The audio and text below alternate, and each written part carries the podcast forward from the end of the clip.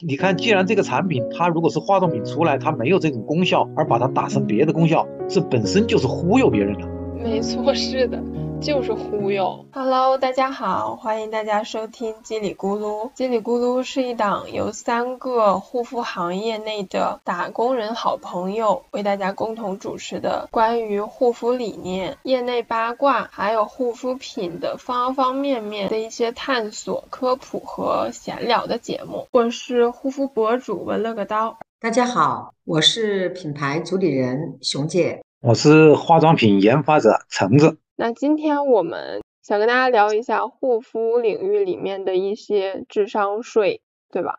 对，美丽的废物，对那些冤枉钱。这个话题应该很有意思。说到底还是想要帮大家省点钱吧，省钱省时间，然后能让皮肤更加好起来。因为我做博主也有几年了嘛，其实接触到最多的皮肤这两年啊，就是屏障受损这一块非常的多。感觉屏障受损的人分为两类，一类就是他过度使用刺激的护肤品，另一类就是他的水合过度。其中有很大一部分人他会用蒸脸仪，经常蒸脸。蒸脸仪。对，就是有一个像就是会咕噜咕噜的那个，里面装点水的机器，就是像加湿器那种，然后对着脸在蒸。大概蒸个什么半个小时一个小时，一直保持一个湿润的状态。从我个人的角度来讲，我觉得这对皮肤是有问题的。那么熊姐和橙子，你们在研发角度和产品角度是怎么看待这个蒸脸仪这个东西的？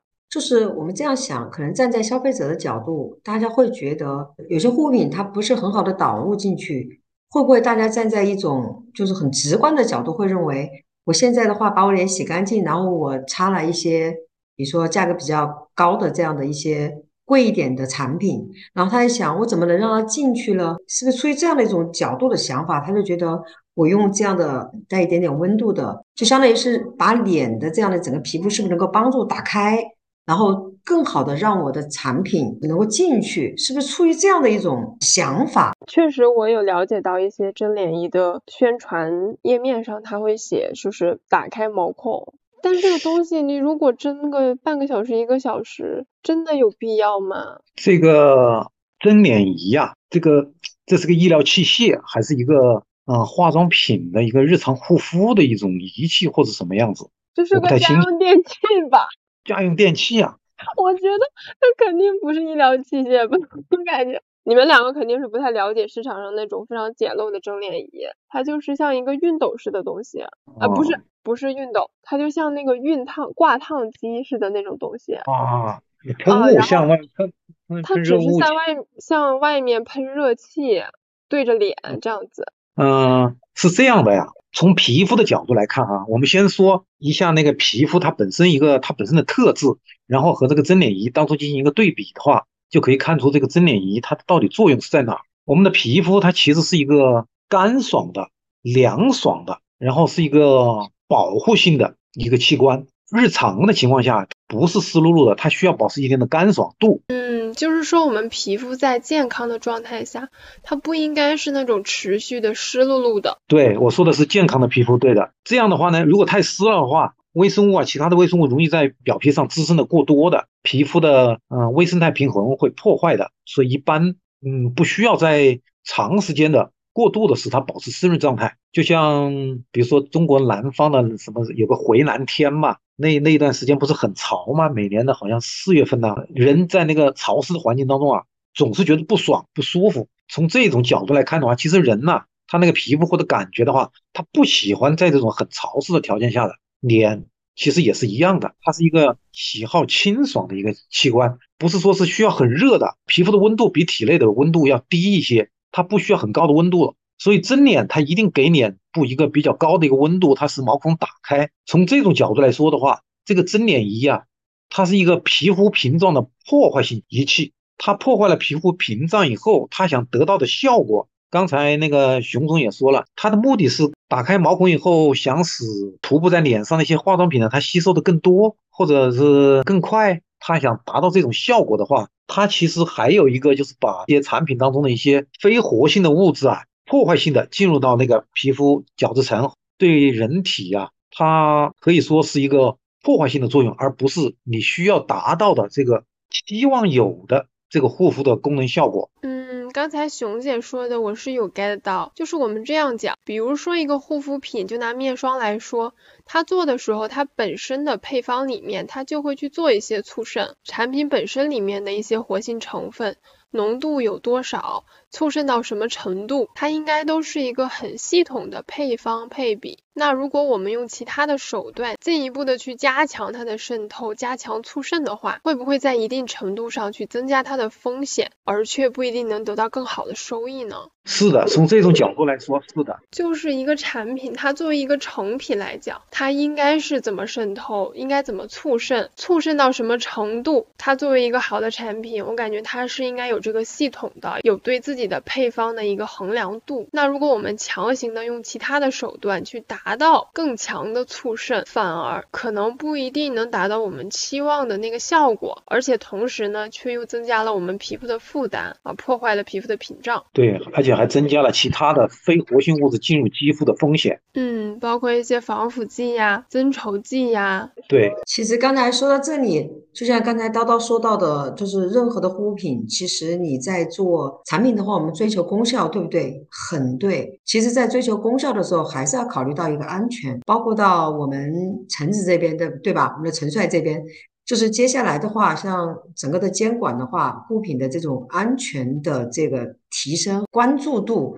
会越来越高。就像刚才讲到，如果有的时候是的，有一些这种活性成分它很好，但是这些活性成分它很好的同时，是不是全部，比如说很高的浓度，很多的这种活性物质搭配在一起，它是不是就呈现出来我们想要的一加一大于二，就很安全？就是一定要完全的进入怎么样？我个人是不建议这样做的。人呐，正常的状况、健康的状况才是最好的。它会有选择性的来抵御一些外来的一些物质或者一些影响的，它需要的话，它会吸收进去的。如果不需要的东西，它会抵御它的破坏性的，把屏障破坏性的把它把它打开以后啊，不分好坏的或者多少的，一概的往皮肤里面吸收。怎么说呢？这个不健康的。嗯。那我还想到一个问题，就是我们在用蒸脸仪的时候，因为皮肤一直是湿润的状态嘛，还有很多人说蒸脸仪它可以给皮肤补水保湿。当然，这个补水是个引号啊，你补水本身我们就不说这个词。嗯嗯，长期在很潮湿情况下，皮肤水合增高的话，它会使它的通透性增高。这种水合，它其实不是保湿啊，或者是它的那个需要的这种细胞内的这种我们叫化学屏障性的这种保湿因子的这种内在的含水量吧，它提升做不到这么一点的。其实刚才陈总说的这个我们的角质层上面的含水量的问题啊，我们总在提到的像四聚蛋白，四聚蛋白它的降解过程当中，它也会代谢出来天然的保湿因子。其实有一些我们皮肤上面自身含有的天然的保湿因子，它也可以在我们的皮肤上面，应该叫吸收或者是抓取这个空气当中的这种湿润的这种水分。还是想说，我们的皮肤它是一个，用我们橙子的话讲，是一个很精密又很智慧的这样的系统。我们过于的，或者说我们过分干预的去给一些东西的话，其实对它来讲不是一件好事。而且特别是对那种皮肤屏障受损的朋友们。如果说我们还要去用这样的一些呃方式去折腾这个皮肤的话，可能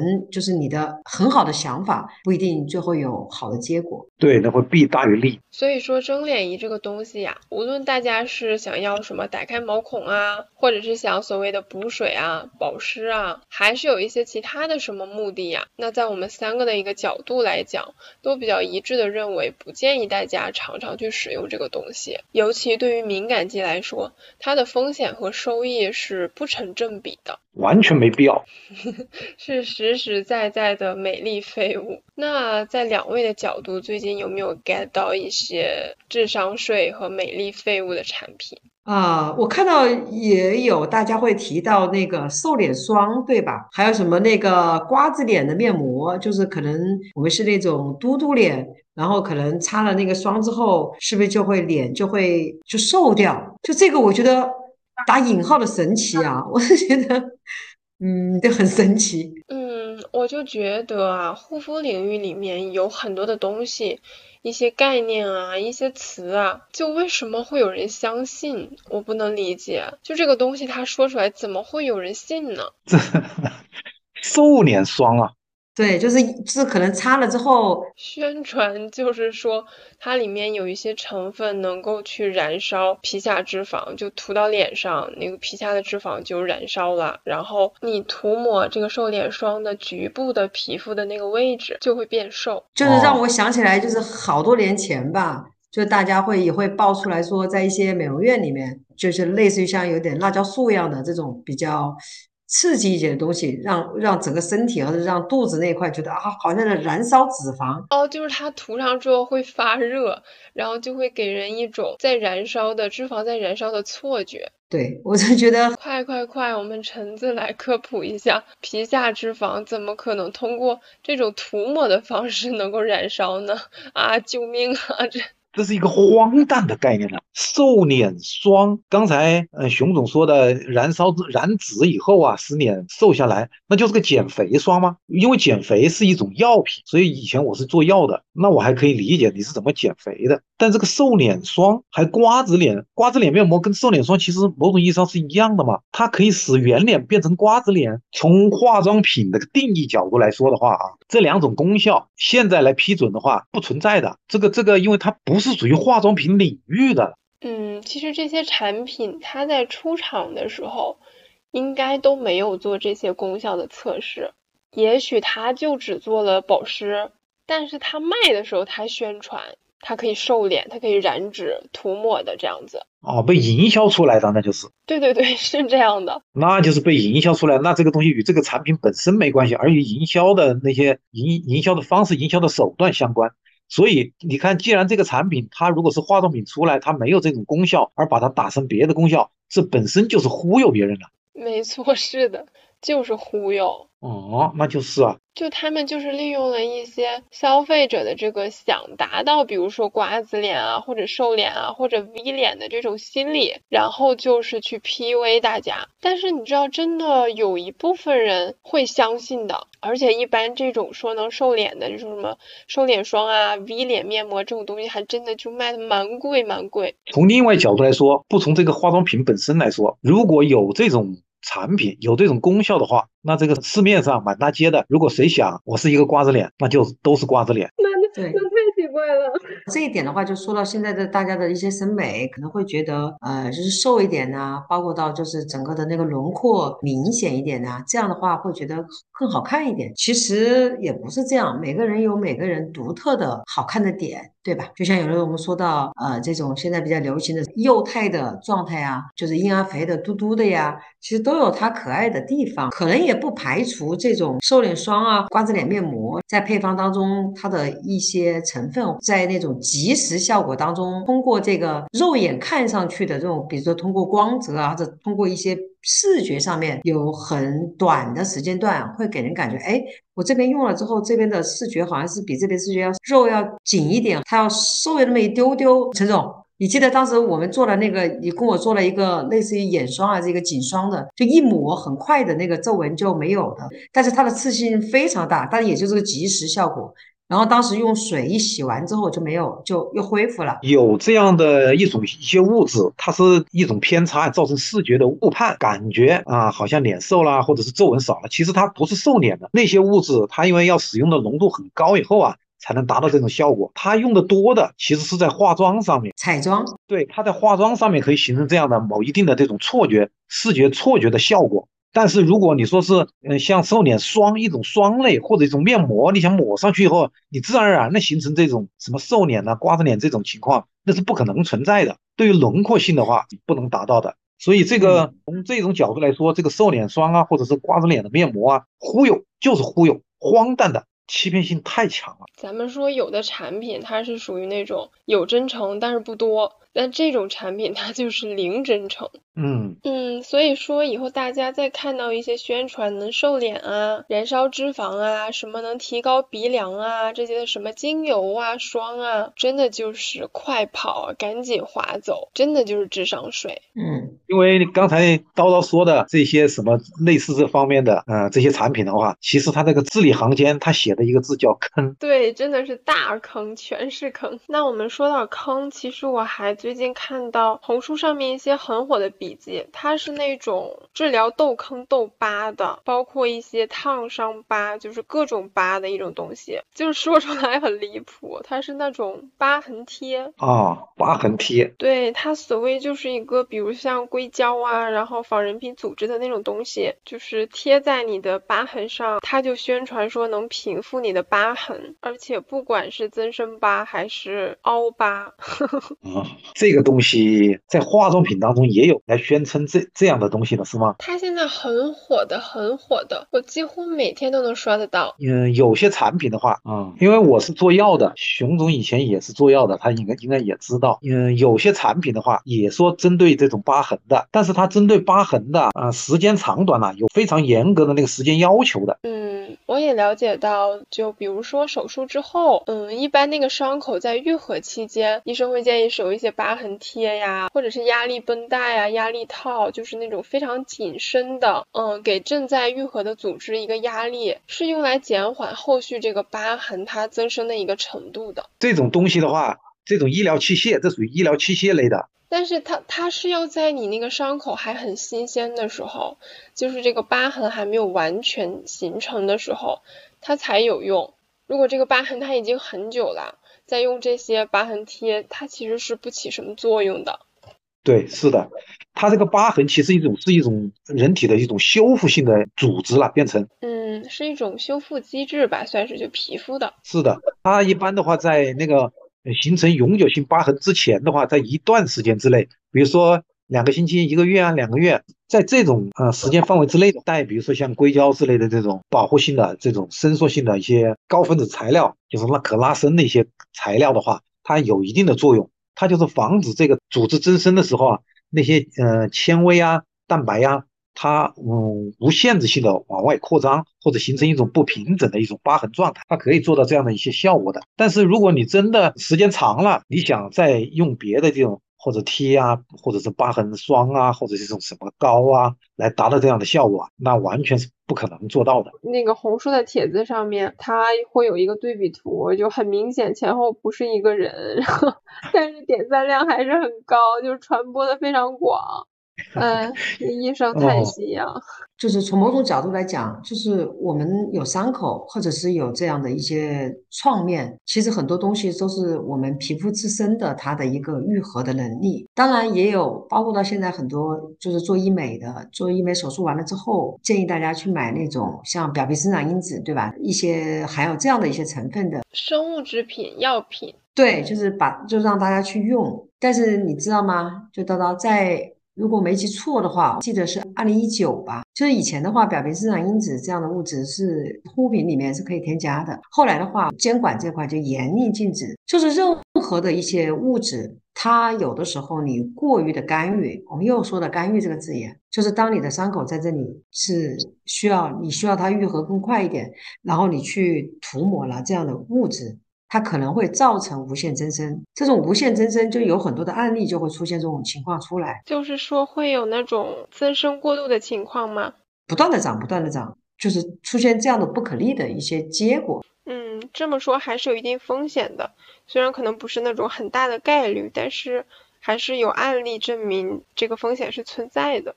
所以说，嗯，刚才说到就是大家会觉得有些疤痕能够。通过某些成分或者某些东西去能够让它很平滑，然后恢复到大家觉得好像没有串面的这个情况，我觉得这个。太复杂了，里面比如说有的人是是不是疤痕体质呀，还有你在这个创面的过程当中对自己皮肤的一个保护呀，还有很多种原因，当时的那个身体状态呀，等等等等，可能靠外界的去让大家达到某些平台上面吸眼球的这种呈现方式，这个不太合适。嗯。所以说我们看到这种宣传的疤痕贴呀，它是真的没有办法改变已经形成了那种很久的增生疤呀，或者是痘坑呀，它是没有作用的。甚至说你一直如果把皮肤封闭在一个就是硅胶啊胶的这种材质里面，长时间的或者是长长的这样去封闭皮肤的话，这对皮肤也是一个不好的、不健康的动作。所以我们还是不太建议大家去使用这些东西的。你有没有发现，就是现在好像大家针对这种抗皱啊、抗皱紧致这一块，嗯，除了痘坑啊、疤痕，其实抗皱紧致这一块，大家也是比较有执念的。就不管是哪里的皱纹，都会有想要把它去掉的想法，就是很喜欢追求皮肤的那种极致的平滑。但是针对颈纹这个事情来讲的话，好像我看到在 某些平台里面呈现出来结果也很惊艳啊。感觉颈纹很难避免，就感觉有一些人出生就有了呀，这个东西，它是一种很难避免的物理性纹路，因为我们脖子经常需要旋转嘛，还有抬头低头，就是这个它跟我们面部的皮肤是不一样的，它的工作频率非常的高，它就很像我们身上其他的那种关节那个皱褶那些地方的。对，这个东西就是护肤品很难去给它一个明显的改善，通过涂就是很深的这。这种通过护肤品的话，是不是就是给大家一个很明确的改善？这个还是有待考量哦。嗯，感觉目前的技术来讲，我是没有尝试过任何的，就是真的有效的颈霜。人的脖子就它是，其实我们把它可以看作是一个关节性的一个伸展的或者弯曲的一个器官组织这一块。它是一个覆盖物，比如说脖子上的这些纹路的话，它是那个皱褶，它是天然就存在的，而且随着年龄的增大，它的那个皱褶加深的话，它是很正常的，就是叫正常的生理性的衰老。一般的话，不以人的那个意志啊，或者其他的外来因素的话，我说的是这种化妆品啊为转移的，它很难达到这样的一个效果的。生理性的皱褶加深的话，它是难以抵抗的，它是抵抗不住的。所以说有颈纹，你说面霜可以嗯抗皱啊。这种皱纹的话，它就是比如说细纹呐，或者对一些稍微深一点的纹路啊，有一定的就是延缓作用。当然不能去除。你看去除皱纹这种宣传的话，都是不允许说的嘛，只能说抵抗、呃减缓嘛。所以颈霜这一块它是更难以起到这个作用的。嗯，真的是这样。而且现在也有更合适、更有效的方式，就是不能说去除颈纹，但是至少说能让你的颈纹看起来变得不那么的明显。而且现在市场上的颈霜卖的也都蛮贵的，就大家真的没有必要去买回来，然后花时间、花精力的坚持涂抹，最后得到一个根本达不到预期的效果。包括现在我们就可以看看医美嘛，像如果真的忍受不了自己的颈，纹可以去了解一下嗨体啊，就是虽然不是说就是很推荐，非常的建议大家去，但起码这个东西它是你能看见效果的，它是有效的。啊，做一些轻医美这一块的，是的，是的，就是比较基础的一些填充嘛，这样的话视觉上颈纹会变得不那么的明显，这个还是很有效的。但是就是你这个，我是这样觉得，你这个精力和你的钱去花到它这个真的有用的地方去，而不是说买很多的那个无功无过的颈霜。然后每天涂，坚持涂，然后一点效果都没有。我是觉得这个冤枉钱我们是可以不去花的。这种东西它在很大程度上其实是因为消费者们被营销给牵着鼻子走了，所以才会相信。其实，在护肤领域很多很多的误区，我们讲都讲不完的。包括在我接触我的粉丝们啊，还有一些消费者呀，我也发现大家有一些很奇怪但却很普遍的一些误区吧。就比如说很多。人他会觉得婴儿护肤品是很好的，就很多敏感肌啊，包括痘痘肌，他很过度去崇拜婴儿护肤品，就是那些成分安全但没有什么功效的，包括一些品牌的营销手段也是推荐去说，呃，问题皮肤啊要多去使用婴儿护肤品，因为它安全。但其实我们问题皮肤需要安全的同时，还需要的是功效。很多婴儿护肤品它的封闭性很强。比如说一些痘痘肌，它长期去使用封闭性很强的护肤品的话，是会容易把痘闷的越来越多的。那么这个婴儿护肤品的安全度给它带来的收益是远远小于它缺乏功效，包括闷痘给它带来的弊端的。嗯，婴儿护肤品在我们国家的这个化妆品的管理的相关的法规里面呢，它其实啊有两可以说两大类嘛，一个是成人的，一一种是婴幼儿的。婴幼儿的这个护肤产品的话，它规定的它的这个护肤的功效里面就有好多它是不允许有的，比如说美白，在我们日常宣称的从另外一个角度来说的，比如说是祛痘啊，然后通过什么等等等等，婴幼儿化妆品里面不允许有的，不允许存在的。为什么呢？因为婴幼儿的他的那个皮肤啊，和成人的皮肤是不一样的，他的角质层呢，比呃成人一般要。薄百分之三十的，嗯，而且它的那个屏障啊，就是对外界抵抗力啊，较明显的弱于成人。他要到一般的小孩的话，要到出生以后，要到一两岁以后，最长的到五年才能跟那个成人的皮肤啊结构才能相似。所以幼儿的产品的设计和这个成人的产品设计是完全不同的，而且国家要求也不一样。他对这个婴幼儿的产品当中。它的使用的一些原辅料的一些安全性评估和成人呢也不一样，它注重的在于安全而不在于功效。成人的现在其实用的多的话，都是因为皮肤有问题，他才把它来作为类似啊，或者是说类似一种治疗性的一种补充来使用。是要改善皮肤问题的一个期待的，大家都是有的。对，这对对于护肤的一个期望值，他肯定是希望能够看到皮肤的一些正向改变。对，它有一定的功效性的。假如说没有功效性的要求，你用那个婴幼儿的护肤品的话，可以保湿啊，是可以的。但是如果想要单纯的保湿的话，其实是婴儿的护肤品更安全一些，其实是可以的。但是我觉得干皮是可以，就偏油皮的话可能也不行，因为婴儿护肤品它本身的封闭性要比成人的更强一些。对，因为婴幼儿的皮肤啊，它的通透性很高，因为它屏障不全嘛，它的通透性是高的。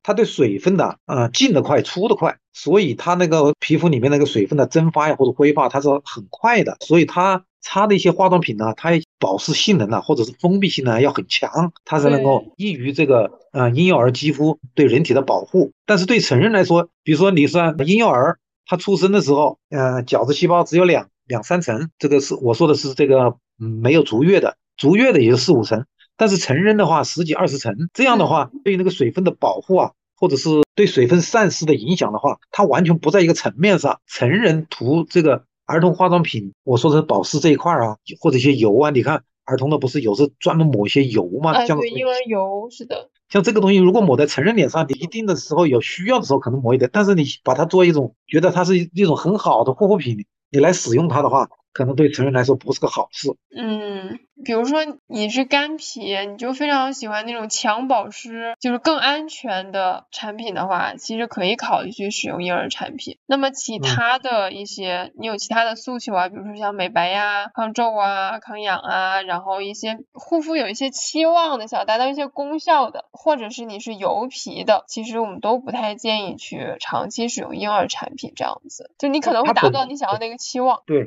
它本身。身，因为它本身就没有这些功效，它不能有这个功效，它只是为了，它不能有，你又希望它有，然后又觉得别人好，这是不对的嘛，是不是？如果假如说这个儿童的婴幼儿的护肤产品里面，它有些这样的物质，假如说存在的话呀，它会对儿童那个皮肤，或者是因为它屏障很薄嘛，它会对婴幼儿的损伤啊，皮肤损伤或者整体的。那个不良反应会非常大的，在这种层面来说的话，这个婴幼儿护肤品对这个问题肌肤它是无效的，你擦上去的目的其实根本就没达到，就根本没达到。嗯，就像一件衣服，它不是给你做的，它是给别人做的，那你偏要穿，你说还想还还一定要穿上想要好看，这个怎么可能呢？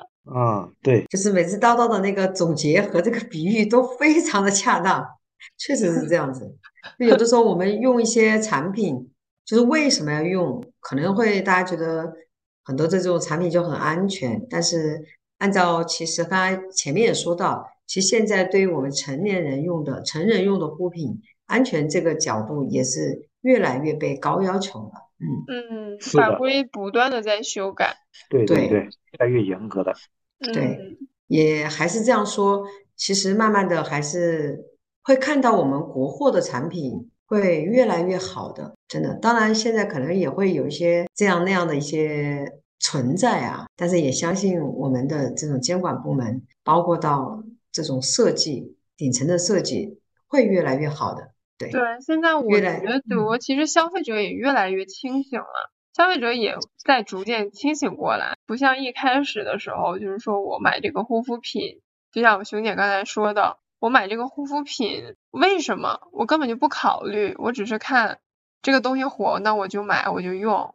但是现在其实大家都变得更加谨慎一些了，也愿意去考量一下哦，我这个皮肤问题。适合什么样的护肤品？那么我买这个护肤品究竟是为什么？是要解决我皮肤问题，而不是说我在什么直播间看到哪个博主说啊这个东西便宜啊，冲啊，对吧？我就买回来一大堆。其实我觉得现在大家也都清醒了一些，这阵这这个这个刮的这阵风好像过去了一些。对，而且前段时间我看到前几天吧，我看到那个叨叨的，就是有一个视频，表达就是我是怎么，就是你是怎么一步一步的。呃，慢慢在成长的。我看到你分享了很多书，就你看的书，包括看到皮肤表观生理学吧。对我看到了很多书，我就觉得确实也是也需要。我觉得这个市场啊，需要像叨叨这样的博主，就是很客观的去带给大家一些特定人群。像我知道叨叨的人群就是这种敏感，然后会就是油皮多一点的，然后那个痘痘痘肌多一点的，就是这种比较针对性的这样的领域的。这样的人群，我觉得这样子真的也很好，相信会越来越好。但是确实也想说一下，由于现在的节奏啊，不管是学习节奏，还是社会的节奏，还是生活节奏，是很多种节奏，包括的环境等等，就让大家的这种皮肤的问题会真的会相对而言会越来越多。嗯，选择到对自己有帮助的、适合自己的这样的护肤品，而且是。在我们这种监管下面越来越严谨，就是这样的护肤品的话，我觉得，嗯，还要考虑一下性价比。对，现在大家 说句实在话，呃，经济压力也不是很小，所以说，嗯，相信相信我们会越来越好吧，也相信我们整个的也会越来越好。对，其实我做博主以来，就是尤其是这两年，我也在反省我的这个讲话的这个角度啊什么的，确实是。一开始做的时候更加主观一些，现在更加客观一些。就这个市场上也真的变得越来越客观了，我觉得这是一个好的现象。包括像我们熊姐和我们陈子啊在研发呀，在做的品牌，就真的是能够去站在消费者的角度去考虑他们的皮肤真的需要什么。一方面就是我们在安全上把握的非常严格呀，在功效上就是这个度啊，包括。一些天然啊，就是我们到底要不要添加一些没有必要的一些花里胡哨的成分呢？我觉得这也是很难能可贵的。其实从这个角度来说，这也是我们应该做的。